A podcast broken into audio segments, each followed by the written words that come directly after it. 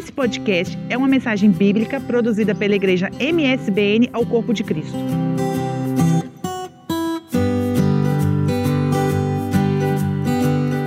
Paz do Senhor a todos vocês. Que bom nós estarmos juntos mais uma vez.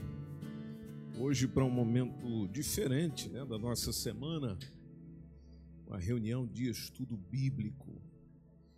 É muito bom receber vocês aqui, tanto vocês, tanto vocês que estão aqui presencialmente, quanto também quem nos acompanha lá de casa.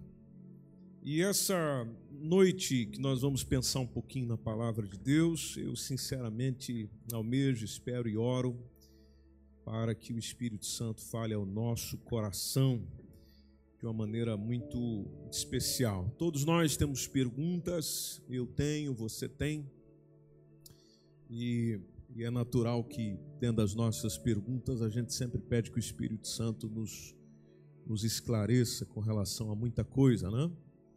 E eu creio que, enquanto a gente conversa, nós teremos oportunidade de permitir o Espírito Santo nos responder. É, e vocês também terão a oportunidade de perguntar, tá bom? Isso lá depois, lá mais à frente, é, alguma coisa que não tenha ficado bem explicado ou que você queira saber mais, nós é, vamos permitir que você faça a sua pergunta sim. Tanto você que está aqui, quanto quem está conosco lá em casa, poderá deixar as suas perguntas aí nos comentários. Luciana, você é bem-vinda, viu? Muito obrigado pela sua presença aqui. A igreja fica feliz de te receber. Depois a gente ora juntos, tá bom? Louvando a Deus pela sua presença aqui com a gente. Nós também agradecemos a Deus pelo retorno, né? vou colocar dessa forma, retorno do Joaquim, que deve estar buscando uma vaga, é? é o nosso desafio aqui na rua da igreja, e Clécia e o João. João, quando saiu daqui, foram é, prestar serviço, o irmão Joaquim é militar, ele foi prestar serviço no sul nosso país, lá na região do Algarve, prestou o tempo que deveria lá, depois o pessoal manda ele para um outro lugar. E não mandaram para outro lugar, mandou para cá de volta, né? E isso é maravilhoso. A gente não se incomoda com nada, né? E que bom receber vocês aqui, viu? Que bom receber vocês aqui. A gente já, já direcionou essa palavra a eles, mas direcionamos publicamente também. A igreja vos recebe com toda alegria no coração. Tá bem? Tranquilo, João? Vocês trouxeram Bíblia? Todos têm Bíblia? Ok? Quem não tem, nós vamos favorecer aí com o ecrã. Mas seria bom que você caminhasse é, conosco na sua Bíblia, seja no telemóvel ou a Bíblia em papel, o livro ou o tablet, o que você tiver, Bíblia na sua mão, e às vezes quer tomar alguma anotação, também pode tomar a parte no bloco de anotação sobre aquilo que nós vamos conversar é, nessa noite. Bom, eu te convido a abrirmos primeiramente no texto que nós vamos pensar, que é um texto muito conhecido, é, muito conhecido, melhor dizendo, mas tem sempre algo novo para nós na palavra do Senhor, que é 1 João, a primeira epístola de João. Ela fica um pouco mais lá para o final da sua Bíblia aí. Você pode ir caminhando. Se você quiser vir de trás para frente, também pode ser melhor encontrar. Você vai vir aí por Apocalipse. Antes de Apocalipse vem quem? Judas, antes de Judas. Terceiro João? Certeza? Não? Ah, então tá bom. Esse está lá no meio. Esse Coríntios aí está lá bem antes. Né? É. Eu gostaria que vocês abrissem 1 João. Tem Evangelho segundo João. Aí lá mais à frente tem mais três cartas de João. Primeira, segunda e terceira João. E nós vamos no capítulo 2. Capítulo 2. Ali entre o versículo 15 a 17. E deixe-me dizer a vocês, amada igreja, por que, é que nós vamos pensar nisso hoje? Bom, nós vamos pensar nisso hoje porque é, eu e vocês estamos vivendo um tempo muito diferente e desafiante. Eu não diria que tudo isso é coisa nova, porque nova nunca foi. E você percebe que, quando você vai lendo a Bíblia, você percebe que tudo aquilo que a gente acha que é só de agora, na verdade já é de milênios atrás. Tem gente, por exemplo, que pensa que existem alguns pecados que surgiram agora recentemente. Não, tem muitos pecados dos nossos dias que você já encontra em Gênesis 6, antes do dilúvio acontecer. Então tem muita coisa que não é, não é novo, não surgiu agora. Não, já existe há milênios. Agora é claro, cada tempo tem a sua especificidade, cada momento tem as suas particularidades. E na particularidade desse século que nós estamos, está a exigir muito de quem diz que tem fé em Deus. Ou a exigir muito de quem diz que tem fé na Bíblia como palavra de Deus. Então, isso é que está a ser desafiante para nós que estamos a viver agora também, onde você contempla um crescimento assustador com relação ao ateísmo, os filhos que nós criamos nos bancos da escola dominical, é, ao chegarem à universidade, por exemplo, começaram a questionar tudo aquilo que aprenderam. Você percebe um distanciamento de Deus, você percebe um distanciamento da, da fé em Jesus, você percebe o distanciamento da igreja, enfim, tudo aquilo que refere-se à fé, Cristo, Deus, palavra de Deus, Bíblia, você percebe um, um distanciamento contínuo e regular. Então, a gente olha para um texto como esse, por exemplo, 1 João, capítulo, eu falei o capítulo 2, isso. A partir do versículo 15. Quem pode ler o versículo 15 para nós, por favor?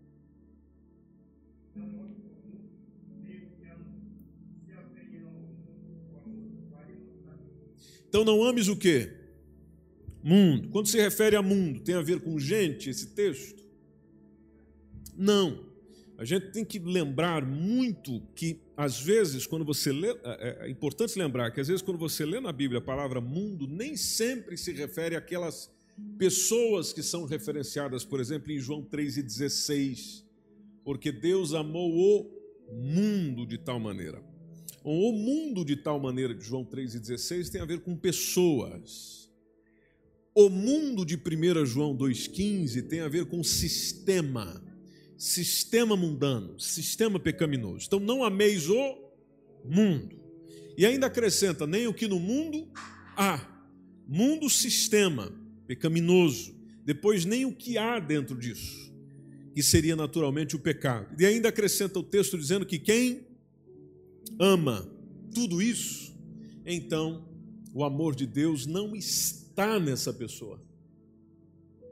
Olha só que desafio para nós, não está nessa pessoa. Por isso que uma pessoa que está sempre vivendo em comunhão com Deus, ela se sente inconformada com o mundo que aí está. Ela vive, ela trabalha, ela desenvolve, ela vai, ela, ela estuda, ela cria, ela produz riqueza, ela desenvolve como cidadão mas espiritualmente falando, ela está sempre incomodada com aquilo que está ao redor.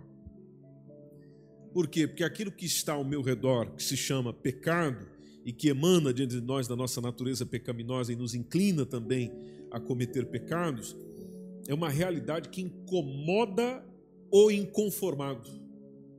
Porque ele lembra de Romanos 12, 2, dizendo: Não vos conformeis. Bom, conformeis tem a ideia de entrar na forma você se adequar. Então, o chamado do texto de Romanos 12, 2 é não se adeque à maneira de ser do mundo, à forma de ser do mundo, o jeito de se comportar do mundo. Não fique conformado com isso, não, muito pelo contrário, não se conforme, ou seja, inconforme-se, viva-se inconformado. Porque aquele que está inconformado com o sistema pecaminoso, obviamente demonstra que o amor de Deus está nele. Não é só estar sobre ele, mas está nele, porque ele começa a sentir o distanciamento que às vezes o mundo tem da pessoa de Deus. E aí, quando a gente sente esse distanciamento, na verdade, a gente não fica com raiva propriamente dita, a gente sente é, a misericórdia que Deus sente pelo ser humano. Então você consegue sentir pelo ser humano aquilo que Deus sente. O amor que Deus tem pelas pessoas é o que você tem, inclusive pelo pecador. Inclusive por aquela pessoa que traz muitos problemas e muitos malefícios. Pois bem, vamos para o 16.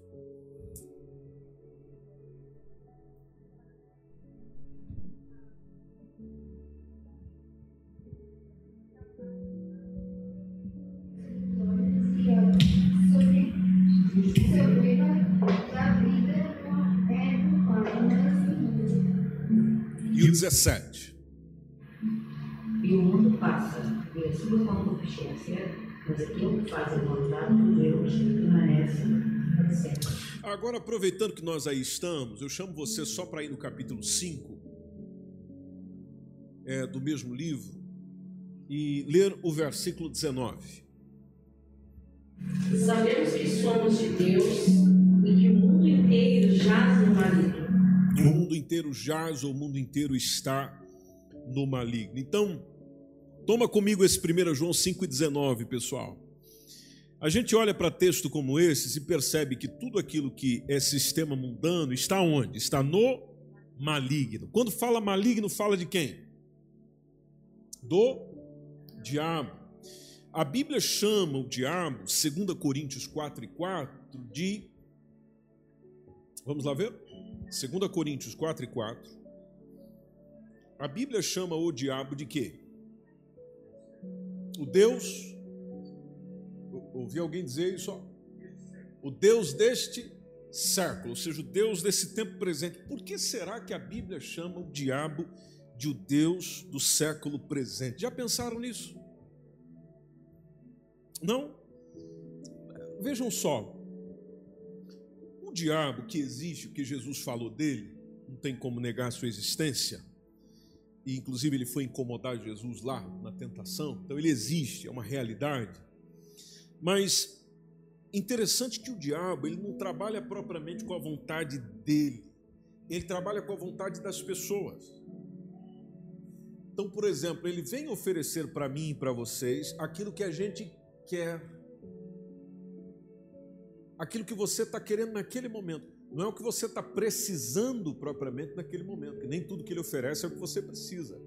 Dá para perceber isso aonde? Dá para perceber isso na tentação de Jesus, feita pelo diabo, está tanto em Mateus capítulo 4, quanto em Lucas também, no mesmo capítulo. Do qual ele vem oferecer para Jesus, em primeiro lugar, pão. Por que pão? Porque Jesus passou em jejum quanto tempo? 40 dias e ainda 40 noites, porque ele não foi comer à noite. Então, meu irmão, eu não sei se você já fez jejum estendido de algumas horas, 24 horas alguém já fez? 24 horas, ninguém fez 24 horas. 24 horas já fizeram, 48. Mais do que 48. Como é que se sentiu, Marcos, depois de 48? Se colocasse um pão de peda um, um pedaço de pão na sua frente. Mas no segundo dia, no terceiro dia, que foi mais tranquilo. E no quarto dia?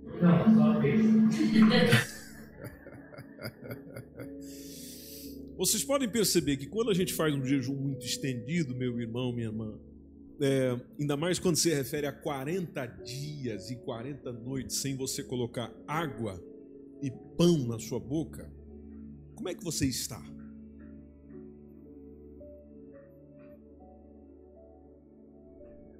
Desidratado, debilitado. Você está arrasado. Nós fizemos logo no início da pandemia, não sei se vocês lembram aqui da igreja, 40 dias de jejum e oração. Alguém aí participou, né? Nós fazíamos. É, é, cada pessoa escolheu o seu horário, obviamente. Tempo, porque isso depende da saúde da pessoa também. Quanto tempo ela pode estar sem se alimentar, então ficou livre para cada um. Bom, eu peguei um período mais longo, onde só comia uma vez no dia.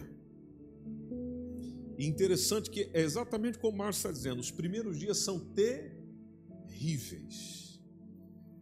Mas você unindo o jejum com a oração, primeira semana ali, meu irmão, minha irmã, você pode estar sentindo ainda alguma fome. Mas interessante que você consegue gerir ela muito bem. E no aspecto espiritual, o processo é o mesmo. você consegue gerir a tua espiritualidade, a tua oração, o teu momento com Deus, o teu momento com a palavra de uma maneira fantástica e maravilhosa. Bom, Jesus ficou nesse clima 40 dias, 40 noites. E ele foi levado ao deserto justamente pelo Espírito Santo para ser tentado pelo diabo. Ou seja, ele foi para isso. Mas interessante que o diabo, quando chega a ter com Jesus, já foi oferecendo o quê? Pão. Porque se esse homem não come há tanto tempo, ele está querendo um pão. Mas aí vocês sabem que Jesus foi dando respostas lindas e maravilhosas na cabeça dele e que são respostas preciosas para nós até hoje. Depois ele foi propondo outras coisas, eu não vou entrar nisso porque esse não é o texto que nós estamos pensando.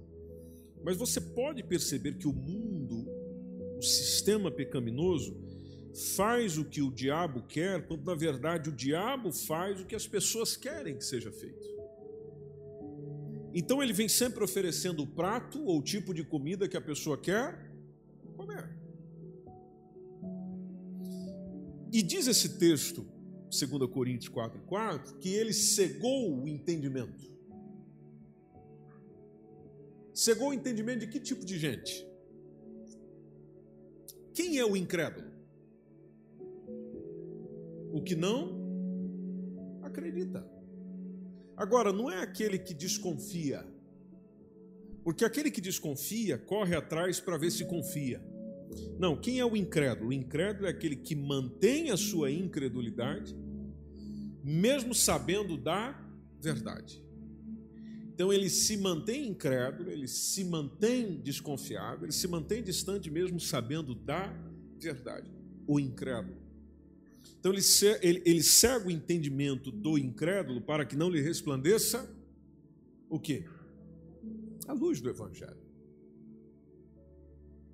Por isso que tem gente que você apresenta a verdade para ele, a verdade do Evangelho, a verdade da vida, a verdade da salvação, ele não vai querer saber. Ele está cego. Já cegaram o entendimento dele. E o único que é capaz de alterar isso é um que tem um poder maior do que o diabo, naturalmente, pela palavra de Deus nós sabemos isso, que é o Espírito Santo. Por isso que o próprio Jesus nos ensinou que o Espírito Santo é quem convence o homem do pecado, da justiça e do juízo. Então, sabendo que nós temos realidades espirituais rodando por aí, e principalmente nesse mundo que nós estamos vivendo, nós temos que saber que eles agem ou ele age com estratégias malignas. Então, nós em todo tempo estamos vendo, igreja, estratégias malignas se modificando de tempos em tempos. E especificamente agora nesse tempo pós-moderno. Aí você vê as estratégias malignas em tudo: no sistema político, educacional, econômico. E aí onde vai, às vezes, apertando, como disse agora há pouco, ou pressionando a nossa fé em Deus e a nossa fé na palavra de Deus. Então, a atuação maligna dessa pós-modernidade que nós estamos, ela diferencia-se daquilo que às vezes a gente olha para a história da igreja e vê, porque o sofrimento que muitos irmãos tiveram na história da igreja é de eles serem colocados em algum lugar para morrer, é, apanhavam, é, sofriam, padeciam. Isso acontece ainda hoje? Acontece. Mas acontece no mundo inteiro? Não, não acontece no mundo inteiro. Agora você pode ver que a estratégia que se tem do próprio maligno para cercar a igreja, o povo de Deus, a gente de Deus, aqueles que Deus comprou e que nele creem, que nele acredita, para cercá-los com outras propostas de forma que a tua fé, a tua crença, a tua entrega ao Senhor seja constantemente questionada, a fim de que você não fique mais forte, mas você abandone a fé em Jesus. Inclusive coisas que Deus mesmo falou, que seriam boas. Mas hoje a gente questiona e diz que não é. Exemplo, casamento. Deus deixou muito bem claro que não é bom que o homem esteja só. Hoje em dia as pessoas falam bem do casamento. Você pode ver que sempre tem uma piada, uma brincadeira relativa ao quê? Ao casamento. Aliás, até os casados dizem isso. Né? E, e, só que de uma brincadeira ou outra tem muita gente que ele não está brincando, ele está falando a verdade com relação àquilo.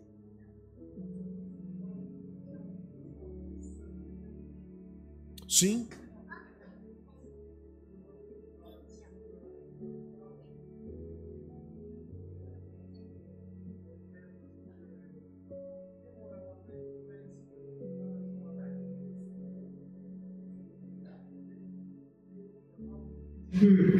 comprar a casa e teve que casar para comprar a casa, mas ele disse aquilo de uma forma que parece que foi uma coisa, uma obrigação aquilo que eles queriam. Então isso aqui é uma coisa estranha. É uma coisa ruim, mas eu vou casar. Né? É uma pressão social também. Existe uma pressão social e às vezes a igreja faz isso também. É, Joaquim, pode ver que às vezes a, a igreja pressiona os solteiros a quê? Casar. Você tem que casar. Bom, se é um solteiro que não aguenta ficar sem se abrasar, ele tem que casar mesmo, está certo. Está é, tá certo. Agora, Jesus também nos ensinou que casamento não é para todos. Tem gente que não é para casar, meu irmão. E ele ou ela consegue viver a sua vida normal. O apóstolo Paulo também ensinou sobre isso em 1 Coríntios capítulo 7. Aliás, ele até deu um conselho dizendo: não seria, não seria bom que o homem nem tocasse em mulher. Essa era a posição desse irmão querendo complicar a nossa vida, né? Mas ele diz: mas por causa da prostituição, então é bom que cada um tenha sua mulher, cada mulher tenha o seu marido. Mas ele, na continuação, vai dizendo deixa tudo muito claro que também não é para todo mundo. Quem tiver solteiro e estiver assim no Senhor, faz bem. Aliás, quem casou no Senhor faz bem, mas ele ainda diz: quem não casou também no Senhor. Fez ainda melhor, olha só, porque na concepção dele, o solteiro tem mais condições de servir a Deus e a sua obra do que o casado. Não é verdade? E não é verdade?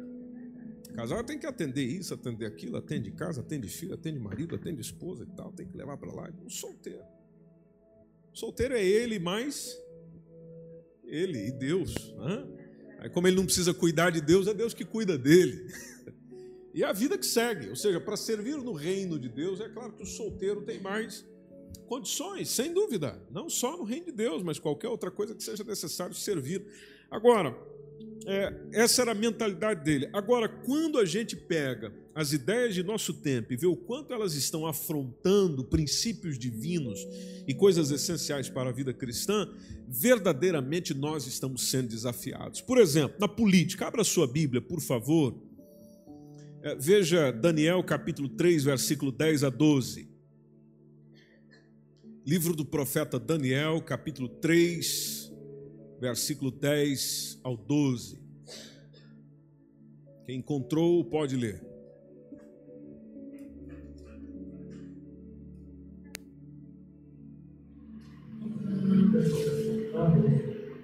Tu, ó rei, baixaste um decreto pelo qual todo homem que ouvisse o som da trombeta, do tímpano, da harpa, da citra, do saltério, da gaita, de foles e de toda a sorte de música, se prostraria e adoraria a imagem do ouro.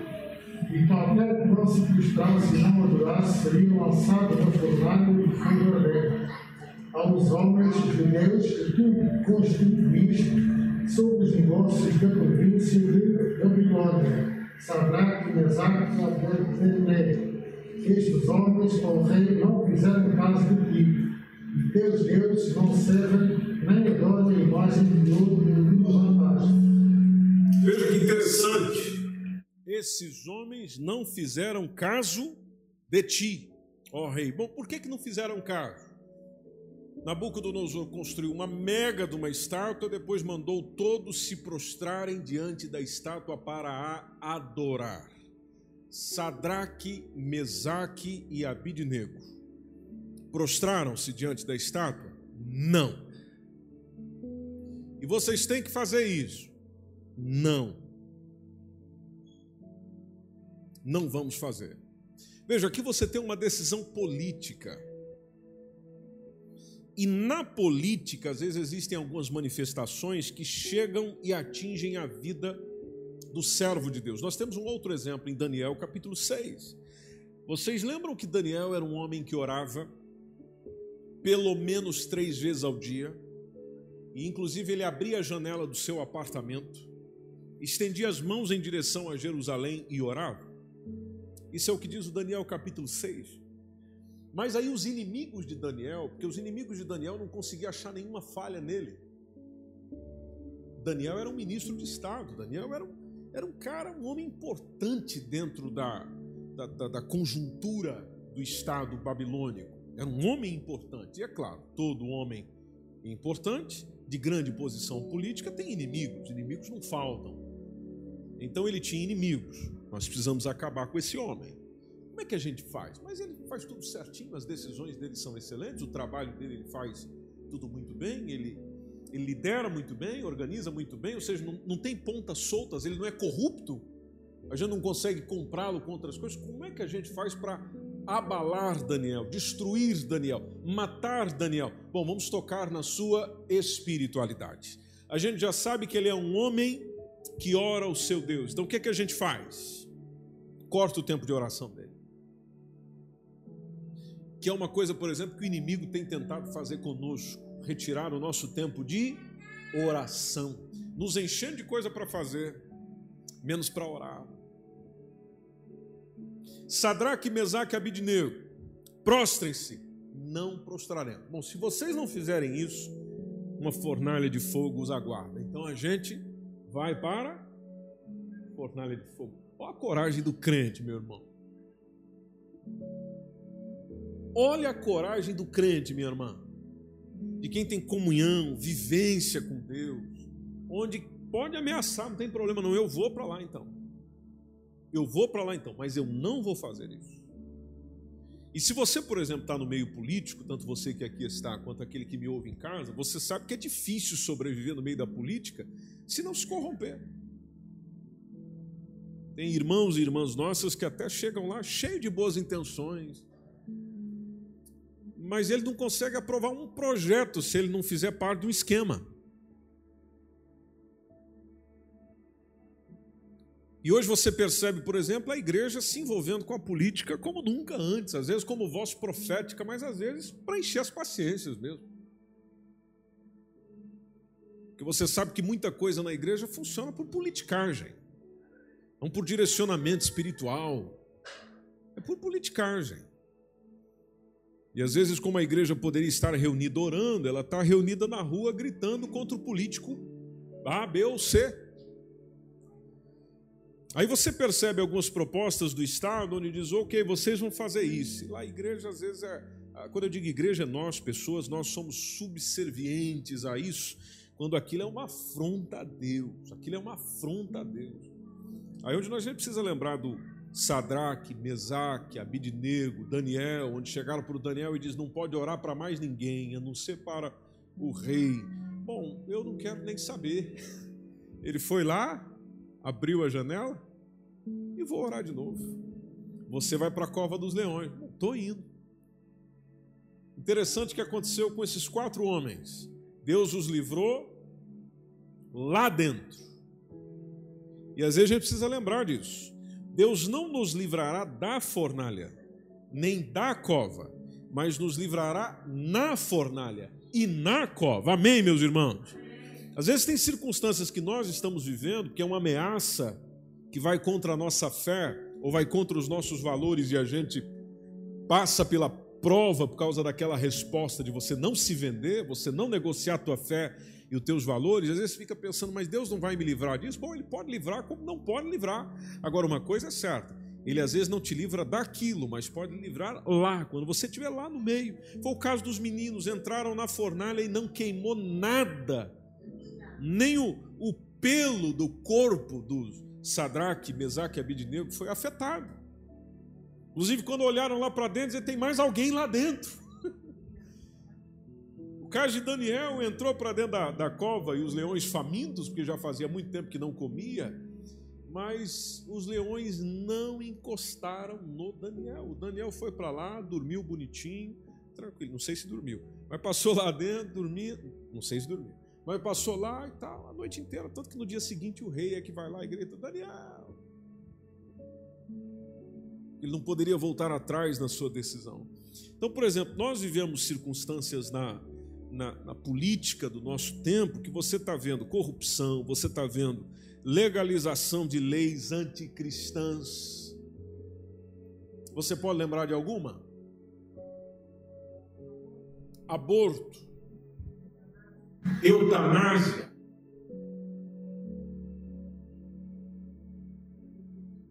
ideologia de gênero. Já estão três exemplos. E isso você pensa que não atinge a nossa família, a igreja? Claro que atinge, atinge os nossos filhos. Atinge a cada um de nós. Uma igreja na Espanha, acompanhava a matéria ontem, uma igreja na Espanha foi fazer um seminário sobre o casamento. O plano divino para o casamento. Bom, dentro do anúncio, o grupo LGBTQI da cidade percebeu que aquilo seria uma afronta à ideologia partiu para cima da igreja. A igreja teve que cancelar o evento. Aqui, na nossa vizinha Espanha. Então você pode perceber que tudo aquilo que é princípio cristão é comumente atacado e vai chegando em mim, vai chegando em você. Tanto que eu e qualquer um de nós não poderemos, às vezes, daqui a alguns dias, como já é assim, de não poder falar contra isso.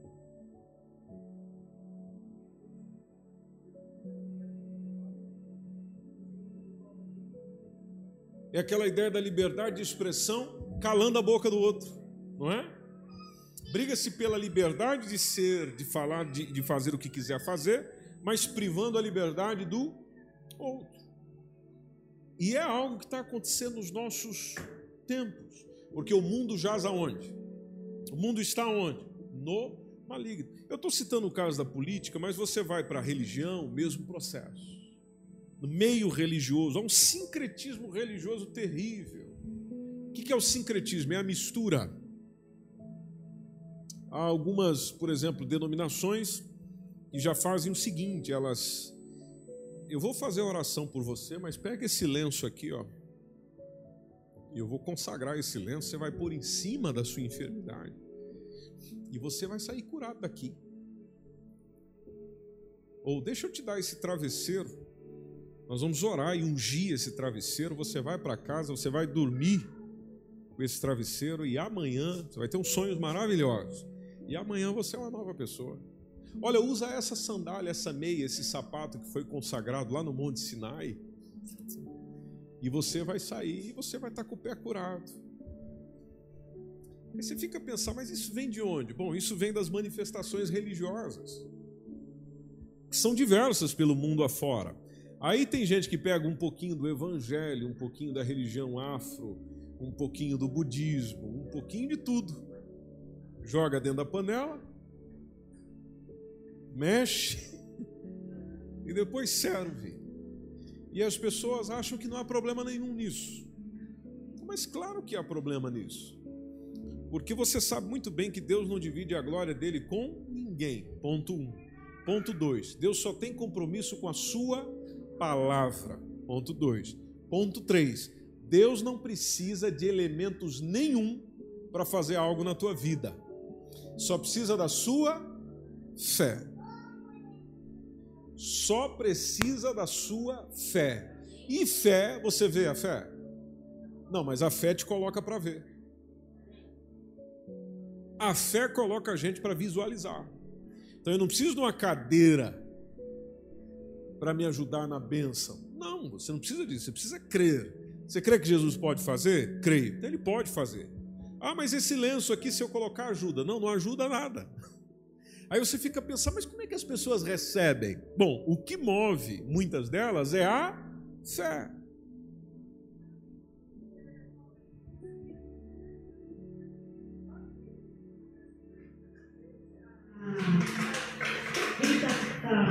Pregando isso, ele é tão objetivo, ele tem aquele foco e as pessoas às vezes cegam e veem a realidade aquilo ali. Não, se eu pegar aquele lencinho, se eu pegar aquele azeite ungido lá, não sei aonde, vai mudar a minha vida. Então as pessoas estão colocando a fé né? no objeto. No objeto. No objeto. Não naquilo que Deus pode fazer. Exato. Da palavra, porque aquele que é profundidade da palavra, conhece a palavra, jamais vai ser enganado fora. Não, quem conhece a palavra não será enganado. Não será enganado. Por isso que a gente precisa lembrar de que, bom, o diabo é o pai do quê? Da mentira. O que, que o diabo sempre vai tentar fazer com a gente, igreja? Guarda isso no coração. Vai te fazer bem para a tua caminhada espiritual.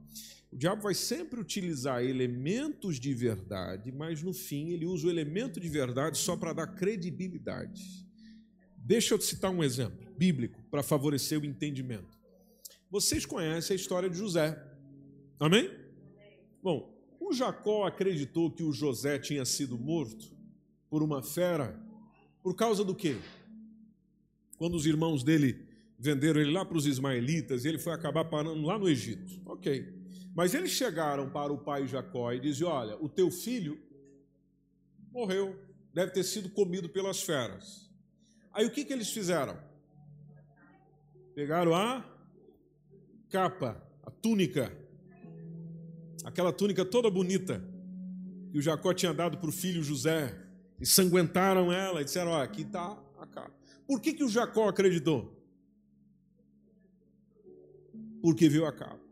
Bom, a capa era o elemento de verdade. Como tinha um elemento de verdade, ele acreditou. Mas a informação era mentirosa. E olha quantos anos o Jacó viveu enrolado com essa mentira, sofrendo, padecendo, chorando, andando pelos cantos, lamentando por causa de uma mentira. Tudo bem, era uma mentira, mas com um elemento de verdade. Então não é porque tem por cento de verdade que toda a informação é verdadeira. O sim ou não. Então, na verdade, nós precisamos conhecer bastante a Bíblia, porque Deus nunca vai se contradizer. Amém, meus irmãos? Quanto mais você conhece a palavra de Deus, Deus nunca vai se contradizer. Se ele te disse que é daquela maneira, é daquela maneira. Pode chegar o pastor, o bispo, o apóstolo, o padre, seja lá quem for, dizendo que é de outro jeito, ele ou ela está errado porque com Deus a palavra está sempre certa. E Deus não tem compromisso com a palavra de alguém, Deus tem compromisso com a palavra dele. Então, se ele chega para mim e para você e diz que a fé é o suficiente, meu irmão, minha irmã, a fé é o suficiente.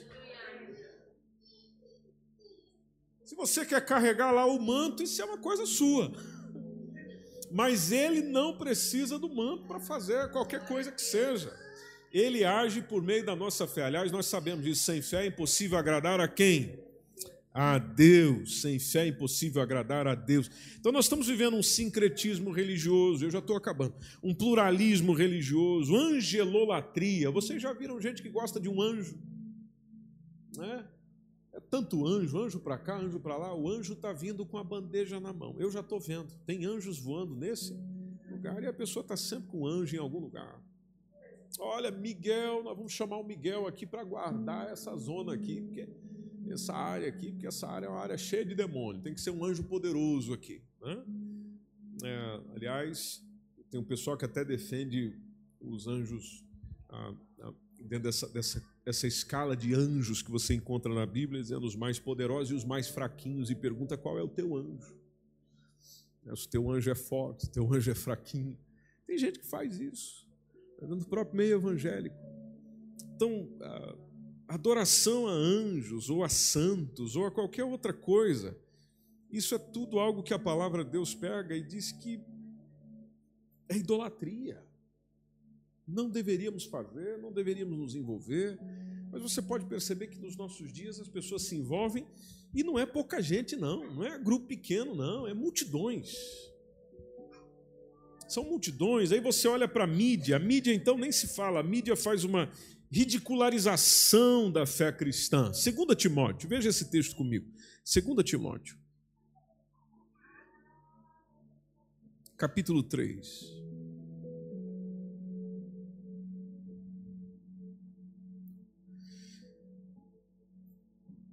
Quem pode ler para nós, por favor? 2 Timóteo 3.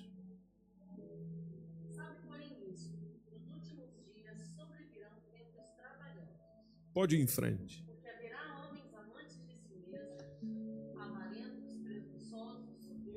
Soberbos, desobedientes a pais e mães, ingratos, profanos,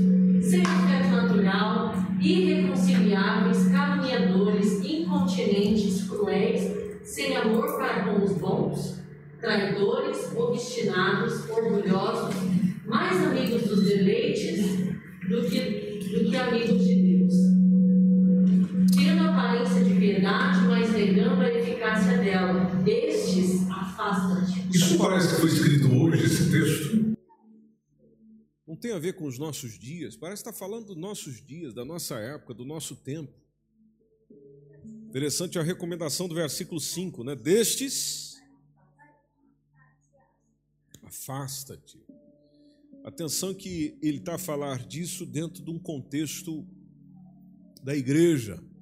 Porque no versículo 5, observe bem o texto, tendo aparência de piedade. Tem gente que parece que é. A piedade tem aquele sentido de devoção, gente devota, gente sincera. Mas parece só, não é. Por quê? Porque diz nega a eficácia dela, nega a eficiência dela. Aí a recomendação é: desse tipo de gente você se afasta. Você olha para a mídia, a mídia está ridicularizando a fé cristã, adultério. Adultério é incentivado. Adultério é incentivado. Aliás, dentro do nosso contexto, por exemplo, do nosso país, é difícil você encontrar um casal que tem um problema de traição. É incentivado. Na novela é incentivado. Alguns de vocês assistem novela aqui? Ninguém vai dizer, né? Mas você, você pode perceber que você olha para a novela, está lá um envolvido com esse, um envolvido com outro, o casal não sei o quê, o casal com aquilo. Aliás, tem programas de televisão que a ideia é justamente colocar o casal para se trair. Homossexualidade, então, nem se fala. É capaz até dessa transmissão aqui ser banida. A transmissão que está sendo feita agora ser banida do YouTube ou Facebook, por causa disso que eu estou dizendo. Ah, a estética está acima da essência, já perceberam isso? O valor é dado a nós mediante aquilo que a gente parece ser e não aquilo que a gente verdadeiramente é. Poxa vida. Aí, como cristão, principalmente você que está batalhando para ser aquele cristão verdadeiro mesmo, aquele, aquele que não está, não, é só, não é só aquele que vai a uma igreja, não, você é realmente, você busca ser esse cristão, viver esse cristianismo que Cristo nos ensina, é, você percebe o quanto desafio, o enorme desafio que você tem para continuar nessa caminhada do negar a si mesmo. Na ciência, então, é, onde você percebe tudo aquilo indo contra princípios da palavra, quando na verdade a verdadeira palavra não vai contra a verdadeira ciência. Na filosofia e em tantas outras coisas. Aí você volta para João, e eu abro espaço para vocês perguntarem alguma coisa caso queiram. Você volta para 1 João, capítulo 2, e você tem o que? Você tem o João dizendo: Olha, tem um conselho para vocês. Vocês querem viver em paz? Então não amem isso aí. Não ame isso aí, não ame o que tem lá, até porque se você amar isso tudo, o amor do Pai não chegou no teu coração, você ainda não conheceu a Deus como poderia conhecer. Tá, mas por que, eu não posso amar? Voltando para o versículo 16. Porque tudo que tem lá, esses desejos da carne, esse desejo dos olhos, essa soberba da vida, não é de Deus, é do mundo é do mundo. Interessante que às vezes a gente procura Deus para ter as coisas do mundo. Já perceberam isso? Ou seja, estamos indo buscar em fonte errada. E aí o João nos lembra, a palavra de Deus nos lembra, e tudo isso passa, esse desejo vai passar, esse tempo vai passar, só vai ficar para sempre e seguindo em frente quem? Quem? Quem faz a vontade de Deus. Isso mesmo, Rosário. Quem faz a vontade de Deus. Por isso só vai permanecer de pé, meu irmão, minha irmã, quem faz a vontade de Deus. Quem não faz, como diz em inglês, I'm sorry. I'm sorry. Vai viver caindo. E por que é que vai viver caindo? Porque vive segundo os seus desejos. Veja quanta gente que nós conhecemos que estão perdendo a paz dentro de casa, a paz no coração, sossego na alma, por causa de dinheiro, por exemplo, amor ao dinheiro. Amor ao dinheiro, né? Aquilo que a gente já sabe, o problema não é o dinheiro. Não, o dinheiro é solução. Agora, o amor ao dinheiro é algo que a palavra de Deus diz: vai com cuidado, que isso destrói você. Ou seja, tenha dinheiro sem amá-lo. E quando você ama, você entrega a tua vida para aquilo. E tem gente que entrega a vida por causa do. Aliás, hoje em dia tem gente que morre por causa de uma selfie. Para ter mais o quê? Mais likes, mais visualizações, para receber o quê? Dinheiro. É um escravo do dinheiro. Logo, por isso que a Bíblia diz, e Jesus é que nos ensinou isso, vocês não podem servir a dois senhores. E lá ele fala justamente do dinheiro, que tem gente que vive a vida para o dinheiro. Ele é do dinheiro. Falou, anunciou uma notinha, balançou uma nota aqui, ó. Ele vem correndo, se entrega por causa do dinheiro, entrega o corpo por causa do dinheiro, entrega a reputação por causa do dinheiro, entrega a vida por causa do dinheiro, negocia valores por causa do dinheiro. Bom, então ele vai arrebentar a vida dele por causa do quê? Do dinheiro também. Você pode ver que é o que tem acontecido com diversas pessoas que nós conhecemos. Então não ame isso. Não ame isso. Ah, tá bem, então o que, que eu faço? Vai vivendo a vontade do Senhor para a tua vida. Dia após dia, a vontade do Senhor para a tua vida. Vivendo a vontade do Senhor para a tua vida, você vai ficar de pé. E Jesus falou sobre isso. Aquele que faz, ou vive, ou obedece aos meus mandamentos e a minha palavra, vai vir vento, vai vir tempestade, vai bater na casa, vai chacoalhar a casa, vai. E quando se refere à casa, é a gente, né? Mas ela não vai ceder. Por quê? Porque ela está firmada, ela está construída sobre a rocha. Seja, essa pessoa permanece para sempre. E quando diz permanece para sempre, meu irmão, não, é, não quer dizer que a gente vai ficar para sempre aqui, não. Eu e você vamos passar, mas o nosso nome fica aí. É, o teu nome fica aí. E aí é onde você precisa lembrar, tudo bem, eu sei que a minha vida um dia tem um fim, é natural, faz parte da vida. Mas o nome, esse dura eternamente. O pessoal vai lembrar do teu caráter, vai lembrar das tuas palavras, vai lembrar das tuas ações, vai lembrar das tuas decisões que foram tomadas debaixo da vontade de Deus. Até porque a tua memória não será apagada se a tua vida for construída nos princípios da palavra do Senhor sem contar a vida eterna com Jesus, né? que esse é o melhor presente que a gente tem. Perguntas?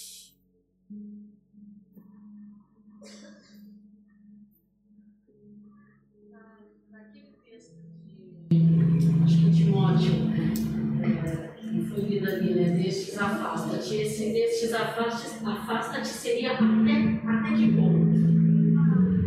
Até o ponto que esteja longe.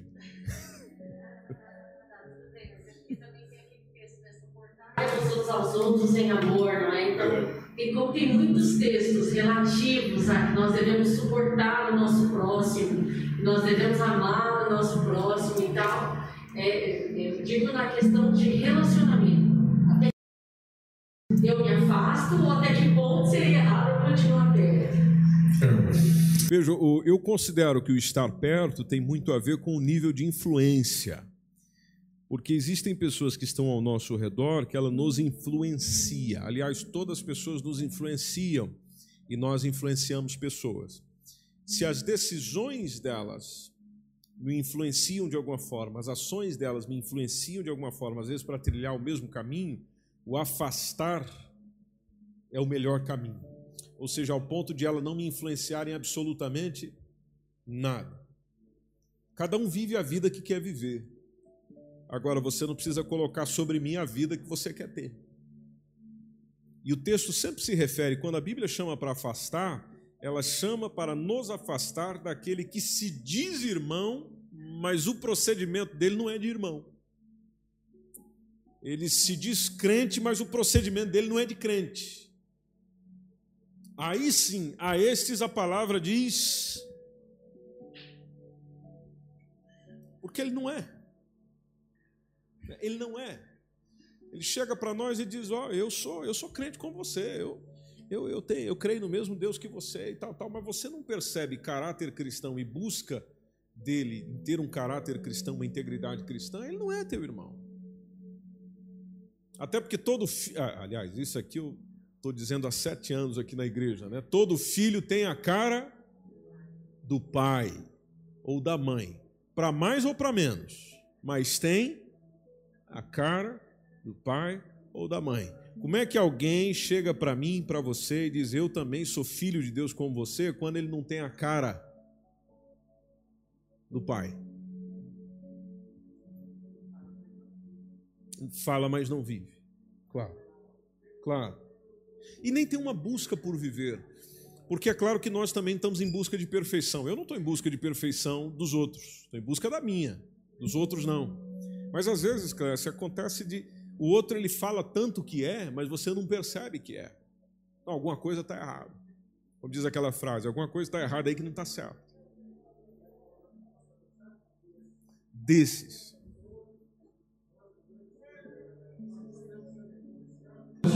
Ali um confronto, digamos assim, uh, saudável, que um dia nós podemos para cá. Os outros. Principalmente quando ele já tem conhecimento da verdade. Porque a gente responde mediante o conhecimento que a gente tem. Então, se o irmão ou irmã na fé, vou, vou pegar aqui um pecado, me citem um pecado. Só um. Fofoca. Bom pecado. Né? Fofoca. Fofoca é pecado? É pecado? É. Aliás, tem um mandamento ah, do grupo dos dez, que é o nono, que diz falso testemunho. O falso nos lembra mentiroso, testemunho mentiroso. Então, por exemplo, quando eu falo alguma coisa que não deveria estar falando, eu estou cometendo um pecado. Aí essa pessoa chega para mim e para você e diz: Eu sou um filho de Deus, eu busco a Cristo, Cristo é o meu ideal de vida. Mas ela não para de fofocar o tempo inteiro. Bom, tem alguma coisa ali que está com defeito de fabricação, tem que voltar para. Pra... Não é? Se aquele produto não age de acordo com a fábrica ou com a marca que diz que vem, tem que voltar para a linha de produção. Está com defeito. Então é um cristão com defeito. Mas vamos lá que você está ali, é, junto com o teu irmão, a tua irmã, é, é, mas ele reconhece que ele é um fofoqueiro, por exemplo. É difícil. Mas tem alguns que estão tá com o coração quebrantado. Ele olha para você e diz: irmão, irmão Robson, me ajuda que eu realmente tenho esse problema. Eu ainda não aprendi a deixar da fofoca. Essa pessoa é uma boa pessoa ou uma má pessoa? Uma boa pessoa, porque ele está pecando, mas ele reconhece. E ele mesmo chega e diz: Me ajuda. É uma fraqueza minha. Agora, aquele que chega e diz: Eu não sou fofoqueiro, não. Eu não sou fofoqueiro, não. E não é o que a gente mais vê? Não é o que a gente mais vê? É a pessoa que chega e diz: Olha, eu, eu não costumo falar da vida dos outros. Eu, eu aliás, eu nem gosto disso. Né? Eu não gosto de ficar falando da vida dos outros. Mas deixa eu te contar uma coisa que aconteceu ontem. não é assim? Como é que é, Robson? Como é que é? É joga para o outro. Aliás, tem gente que projeta os seus pecados no outro. Bem lembrado, Robson. Tem gente que projeta os seus pecados no outro, dizendo, não, você é que é um fofoqueiro. Mas na verdade é. Então você que falou aquela mentira, mas na verdade foi ela.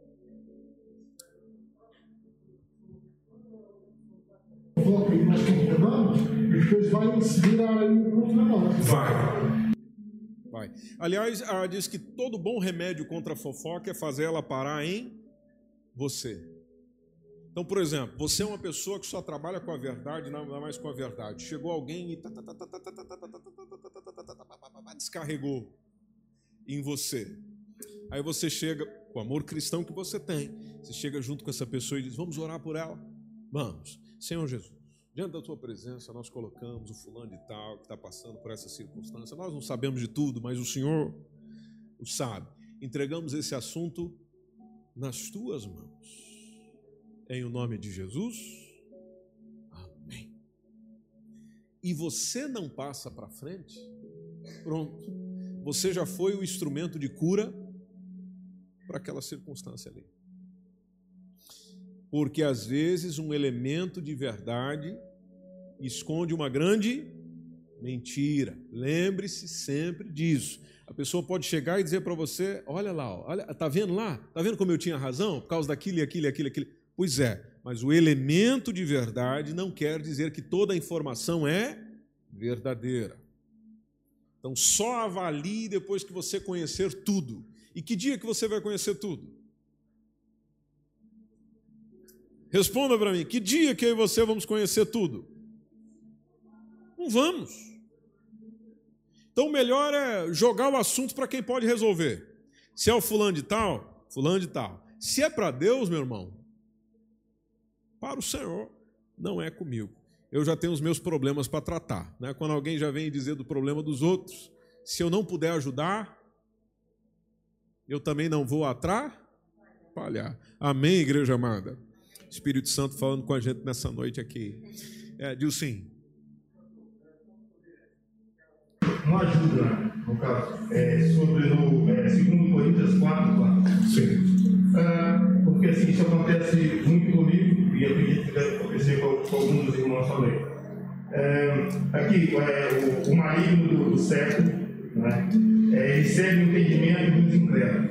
Uhum. Mas a gente que está buscando a Deus, eu, por exemplo, acordo durante a madrugada para poder orar e eu estou orando a Deus e, e sempre está tentando me desviar da minha atenção para outras coisas. Então, gostaria de perguntar ao pastor como nós procedemos nesse, nesse momento que estamos sendo ali, estamos orando e estamos sendo atentados ao mesmo tempo. Ok. E assim, porque tem muitas pessoas que dizem que tem muita fé e depois pode ser cegado por ele nesse momento, que é muito forte. Pode. É forte. E queria pedir ao pastor uma ajuda para poder tentar tirar isso de fora. Bom, em primeiro lugar, quem tem esse procedimento que o senhor tem não é um incrédulo. O incrédulo não busca. Por isso que eu disse agora há pouco, o incrédulo é aquele que não vai atrás da informação. Eu não acredito, mas também não vou atrás da informação. Porque o cara que está atrás da informação, incrédulo ele não é. É a mesma coisa do ateu que está tentando conhecer Deus. Ele não é ateu. Porque se eu chego e digo que Deus não existe, ele não existe, ponto final. Ele não existe. Nem compensa buscar, porque na minha concepção ele não existe. Se eu chego e digo para vocês, essa cadeira não existe, Aí eu olho para vocês e digo, eu provo para vocês que essa cadeira não existe. Bom, não tem como. Porque não tem como você provar o que não existe. Então, esse não é o incrédulo do texto. Né? E o sim que estás a, tá, a referenciar. O incrédulo do texto é aquele que tem contato com a verdade, conhece a verdade, mas ele não crê nessa verdade não é por uma falha no caráter, não é por uma fraqueza moral, não é por uma, um mau comportamento ou um esfriamento da fé, porque tem gente que ele esfria na fé, mas ele não está congelado nela. Alguma coisinha ainda está lá. Então ele distanciou, ele esfriou, mas alguma coisinha ainda está lá. Então esse não é o incrédulo, porque o incrédulo é o que realmente desistiu de qualquer coisa inclusive da crença em Deus ou em Cristo, ou seja lá o que for. O que, que a gente faz quando tá, tá, como se diz, está arrefecendo a coisa? Bom, a gente faz, meu irmãozão, o que a gente faz com qualquer outra coisa que está arrefecendo e que precisa estar tá quente. A gente mete fogo lá. E nessas horas o que nos ajuda é o fogo do Espírito Santo. Aliás, é um dos elementos do Espírito Santo, o fogo, o calor do Espírito Santo.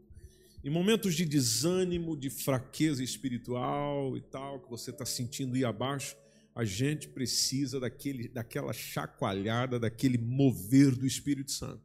Bom, e como é que eu me encho do Espírito Santo? Bom, a palavra de Deus nos orienta com relação a salmos, hinos, cânticos espirituais, tempo com Deus, ou seja, você vai fazer aquilo que aquece a tua alma, a tua fé. Palavra de Deus. Porque a nossa fé, ela é aumentada pela palavra de Deus. Palavra de Deus. A palavra de Deus é que me alimenta, não é a palavra dos homens. Às vezes nós estamos muito buscando palavra dos homens. Ah, eu preciso falar com fulano. Ah, eu preciso falar com a irmã, porque a irmã vai ter um negócio de Deus para mim. Não. Você precisa é da palavra de Deus. E se Deus quiser falar consigo, ele usa um jumento, se necessário. Né? Então você não precisa daquele, daquela pessoa em especial, você precisa da palavra de Deus. Se vai vir com aquela pessoa, com aquele outro, com uma criancinha, com uma pessoa que cruza com você na rua, que às vezes Deus pode usar para falar com você também, que precisa de uma palavra do Senhor. A palavra do Senhor fortalece a nossa, a nossa fé. E é importante lembrar, viu sim, já que estamos nesse assunto, fé é que nem músculo. Quanto mais você trabalha, mais forte ela fica. Então, as aflições que Deus permite não é para nos desestimular. Eu preciso lembrar disso também. O momento que eu estou vivendo é Ele que está a permitir. Estou sofrendo. Ok, mas Ele está a permitir. Olha, o momento que eu estou a ter é terrível. Ok, mas é Ele que está permitindo. E se Ele está permitindo, Ele tem propósito. Aí é onde eu preciso buscar o propósito. E às vezes até dizer a oração: Deus, eu não estou entendendo nada, eu não estou percebendo nada, eu só sei que a minha alma está sofrendo, meu corpo está sofrendo, minha mente está sofrendo, eu estou sofrendo, minha família está sofrendo. Agora, então, Senhor, só nos dê a tua graça, que a tua graça nos basta.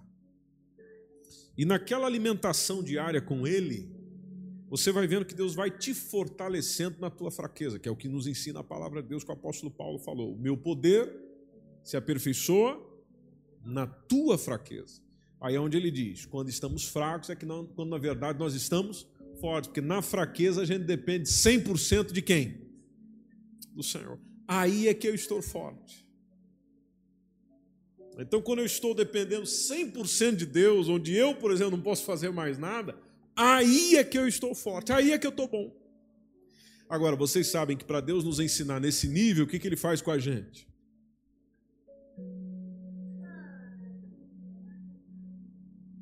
Vai nos. Mas aí é que nem uma mola. Vocês já brincaram com mola?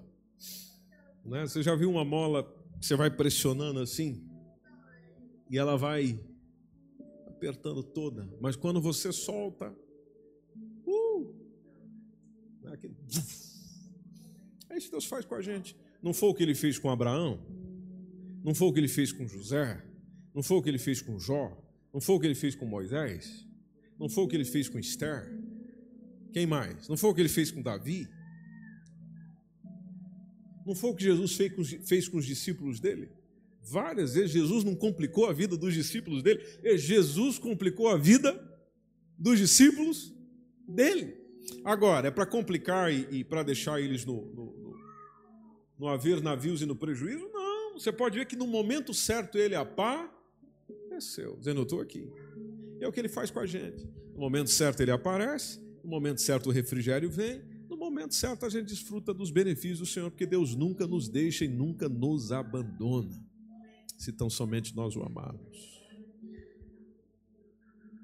Mais alguma? Não? Rosália? Um eu não, não sei podem fixar os meus versículos, por há um versículo que eu estava a fazer sobre o deserto. Acho que depois também explicou agora para outras palavras. O deserto nós muitas vezes passamos também é a relação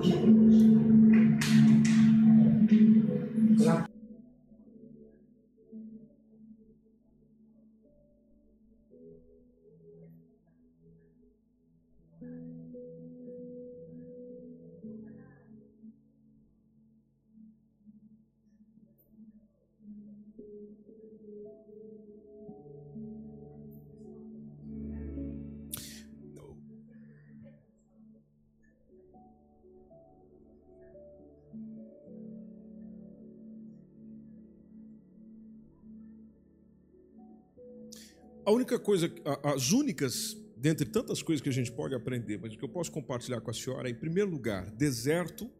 Deserto tem sempre o aspecto de provação. Por quê? Porque é um lugar de escassez. Né? Ou seja, quem vive no deserto vive com escassez. É provisão milagrosa o tempo inteiro. Bom, então eu tenho escassez. Só que uma coisa que a gente precisa lembrar, inclusive a Bíblia sempre nos ensina isso. Deus levou para o deserto, mas não deixou no deserto. Então, deserto não é lugar de permanência, deserto é lugar de passagem. Agora, a senhora pode ver que em todo deserto da Bíblia houve lições.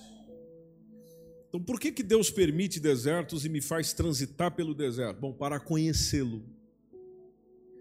Porque a gente não conhece Deus quando tudo vai bem. A gente só conhece verdadeiramente a Deus quando as coisas estão mal. Mas, quando tudo está bem, não é difícil adorá-lo, não é difícil glorificá-lo, não é difícil dizer que ele é bom, não é difícil dizer que ele é maravilhoso, porque está tudo bem. Agora, dizer que ele é bom, que ele é maravilhoso, que ele é importante, que eu amo de todo o meu coração, quando tudo está mal, é onde verdadeiramente o nosso coração vem à tona. Agora, se no deserto eu começo a questioná-lo, dizendo: o senhor, senhor eu achava que o senhor era alguma coisa, não é?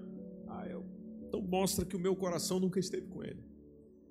E é ele que me mostra isso. Deus não permite para nos conhecer, Deus não permite coisas, igreja. E eu sei que vocês estão cansados, mas aguenta um pouquinho aí. É, Deus não permite coisas sobre a nossa vida porque Ele quer nos conhecer. Não, Ele quer que nós nos conheçamos. Porque Ele já nos conhece. Ele sabe do nosso limite. Por isso, até onde Deus me permite passar, é porque eu aguento passar. Amém? Veja na sua própria vida. Você mesmo chegou várias vezes e disse: Ah, eu acho que eu não aguento. Acho que eu não aguento. Ah, eu acho que eu não aguento. E você está aí. E você está aí. Né? Veja que você aguentou. Ou está a aguentar. Então, deserto não é lugar de permanência, é lugar de passagem. Uma coisa que Deus sempre prometeu para o seu povo: eu estarei com vocês, inclusive no deserto. E é no deserto que a gente conhece o Deus que a gente serve e nos conhece também, para perceber se o nosso coração está com Ele ou está longe dele. Deuteronômio 8 nos fala sobre isso. Né? Quando Deus diz: Eu os levei ao deserto para provar o vosso coração. É, e prova sempre fez bem.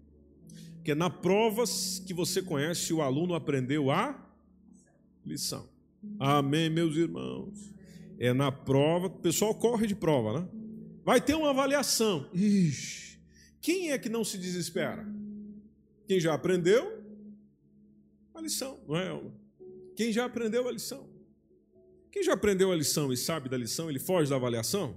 Não pode avaliar, porque eu já aprendi, eu sei responder, eu sei fazer, eu já aprendi, eu estou em paz. Agora, quem se desespera é aquele que. pai, eu eu não aprendi ainda. Me livra dessa, Senhor. Eu não aprendi ainda. Aí o Senhor chega e diz: Não, mas é agora que você vai aprender. Claro. Por isso que quanto mais nós aceitamos as correções divinas, mais longe a gente vai mais longe a gente vai, porque a gente aprende.